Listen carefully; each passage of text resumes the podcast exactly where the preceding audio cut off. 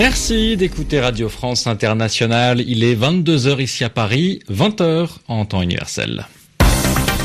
Nathanaël Vitran. Soyez les bienvenus dans cette édition du journal en français facile. Avec moi pour le présenter, Sylvie Berruet. Bonsoir Sylvie. Bonsoir Nathanaël, bonsoir à tous. À la une, toujours pas de solution concrète aux États-Unis pour permettre aux enfants de migrants arrêtés à la frontière mexicaine de retrouver leurs parents. Les députés américains, eux, n'ont toujours pas réussi à se mettre d'accord. Le chef de l'opposition à Bahreïn, finalement, acquitté. Il était accusé de collaborer avec l'ennemi qatarien. Avant les élections de dimanche en Turquie, gros plan dans ce journal sur les purges qui ont frappé les fonctionnaires depuis le coup d'État manqué du 15 juillet 2016. Et puis le football, la France qualifiée pour les huitièmes de finale de la Coupe du Monde après sa victoire 1 à 0 face au Pérou. Et pour l'Argentine, ça s'annonce plus difficile. Les Argentins battus il y a quelques minutes 3-0 par les Croates. Le journal. Le journal. En français facile.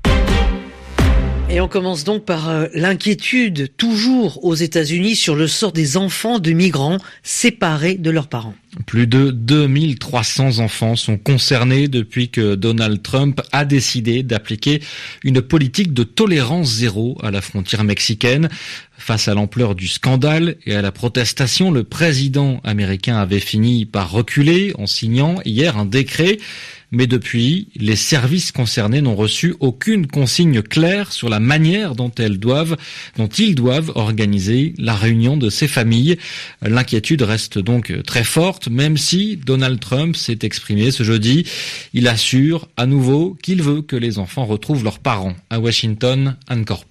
Au détour d'un discours toujours très dur sur l'immigration, le président américain l'a déclaré, il souhaite que les enfants retrouvent leurs parents. Mais les services concernés n'ont pour l'instant reçu aucune consigne précise et la procédure risque d'être compliquée à mettre en place car les familles ont été dispersées sans réelle coordination. La Maison-Blanche a en tout cas envoyé Melania Trump en première ligne pour tenter de contrer l'effet désastreux que la politique de séparation des familles a causé dans l'opinion. La première dame effectue ce jeudi une visite surprise au sud Texas. Elle s'est dans un centre de rétention pour mineurs et à la frontière. Elle a assuré qu'elle souhaitait que les familles séparées puissent être réunies le plus vite possible. Détail stupéfiant, Erreur de communication ou message discret, Melania Trump portait pour ce déplacement une veste sur le dos de laquelle est écrit en lettres blanches Je n'en ai vraiment rien à faire. Pendant ce temps, à Washington, Donald Trump, qui a mis une énorme pression sur le Congrès pour obtenir le vote d'une loi restrictive sur l'immigration et la construction d'un mur, vient de subir un nouveau revers. Le premier projet présenté a été rejeté par les représentants 41 républicains ont voté contre le texte avec les démocrates. Anne Corpet, Washington, RFI. Dans l'actualité encore, euh, Nathanaël, à Bahreïn, le chef de l'opposition chiite a été accusé ce jeudi. Acquitté ce jeudi. Acquitté. Le, le, le cher ah, Ali. C'est le contraire, il faudra l'expliquer. oui, acquitté. C'est-à-dire que les accusations qui étaient contre lui ont été levées. Euh, le cher Ali Salman était accusé d'avoir comploté avec le Qatar, un pays que Bahreïn et trois autres pays du Golfe accusent de financer le terrorisme dans la région. Mais pour les organisations de défense des droits de l'homme, Ali Salman paye surtout le fait qu'il est un dirigeant de l'opposition. Muriel Paradon. Acquitté, mais pas encore libre. Cher Ali Salman a déjà passé quatre ans en prison pour incitation à la haine. En novembre dernier, il était accusé d'espionnage pour des liens avec l'ancien premier ministre du Qatar, pays ennemi de Bahreïn. Mais la justice a été clémente cette fois. Ces accusations n'ont pas été retenues contre lui. C'est une petite éclaircie dans un climat politique très lourd. Depuis 2011, le royaume de Bahreïn, dirigé par une dynastie sunnite, mène une répression sévère contre les représentants de la majorité chiite qui réclament plus de droits. Cher Ali Salman est un de ces dirigeants chiites. Il était à la tête des manifestations de 2011 durant le printemps arabe à Bahreïn. Son mouvement Al-Wefaq a été dissous.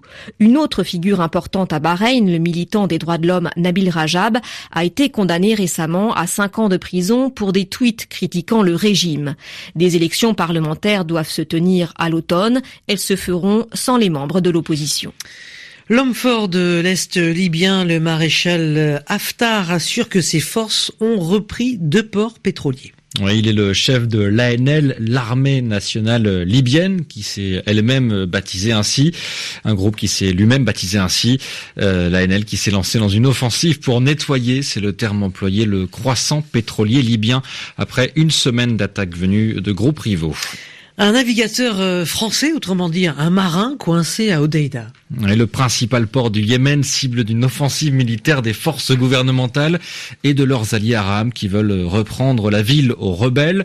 Alain Goma, c'est le nom de ce marin, a été contraint d'accoster le 2 juin dernier pour, euh, pour se réapprovisionner en eau, refaire des provisions d'eau. Depuis, il est coincé dans cette ville en guerre.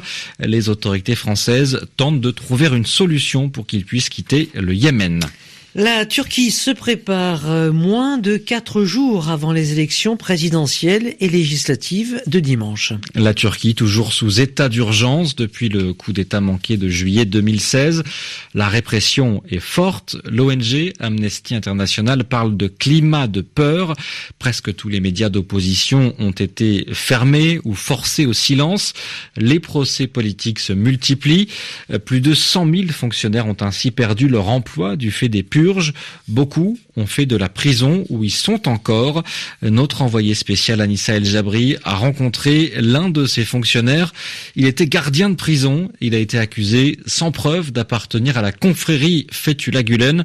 C'est l'homme que le président turc Recep Tayyip Erdogan accuse d'avoir organisé le coup d'État.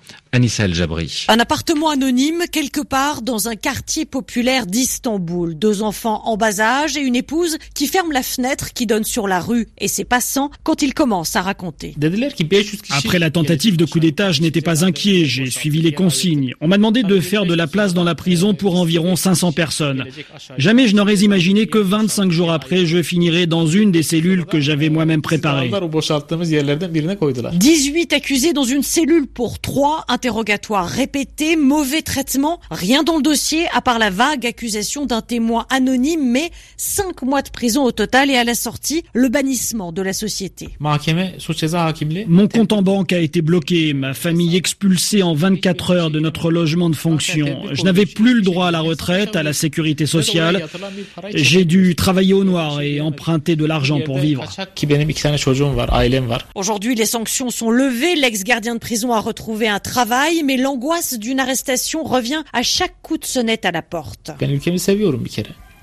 J'aime mon pays, mais je n'accepte pas ce qui s'est passé. Je veux que justice soit faite, pas seulement pour moi, mais pour tous les autres. Cet ex-fonctionnaire attend beaucoup du scrutin de dimanche, un changement politique et sa réhabilitation. Anissel Jabri, Istanbul, RFI. Et on termine avec la qualification de l'équipe de France pour les huitièmes de finale de la Coupe du Monde. Deuxième victoire de suite pour les Bleus après l'Australie. Ils ont battu tout à l'heure le Pérou 1 à 0 et mathématiquement, quoi qu'il arrive mardi prochain face au Danemark, les Français sont assurés de finir au moins deuxième du groupe C pilier des Bleus, Blaise Matuidi était euh, satisfait de la prestation française. L'équipe était plus soudée que contre l'Australie et même si dans le public les supporters étaient plutôt pour le Pérou. On avait l'impression d'être au Pérou. non mais c'était super, c'était super et on joue au football pour faire des matchs comme ça et voilà. Ça a été, euh, oui, je pense bien plus équilibré, mais surtout dans les intentions quand je vois Kylian euh, se battre comme un chien sur des ballons, voilà, ça, ça fait plaisir. Et je prends cet exemple-là parce que euh, parce que c'est pas c'est pas son point fort. Et, il a fait l'effort et il est récompensé par un but aussi. Donc euh, et puis après, oui, dans l'équilibre, je pense que c'était c'était important. On avait ce besoin-là de, de, se rééquilibrer.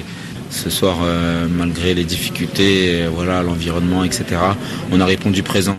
Blaise Matuidi au micro de notre envoyé spécial Antoine Grenier. Les autres résultats du jour, dix minutes avant ce journal, l'Argentine de Lionel Messi a chuté face à la Croatie. Les Croates se sont largement imposés 3 buts à 0. Et avant cela, l'Australie et le Danemark ont fait match nul, un partout. Il est 22h10 ici à Paris. Merci Sylvie Berruet. Merci Nathanaël. Et merci à vous de votre fidélité.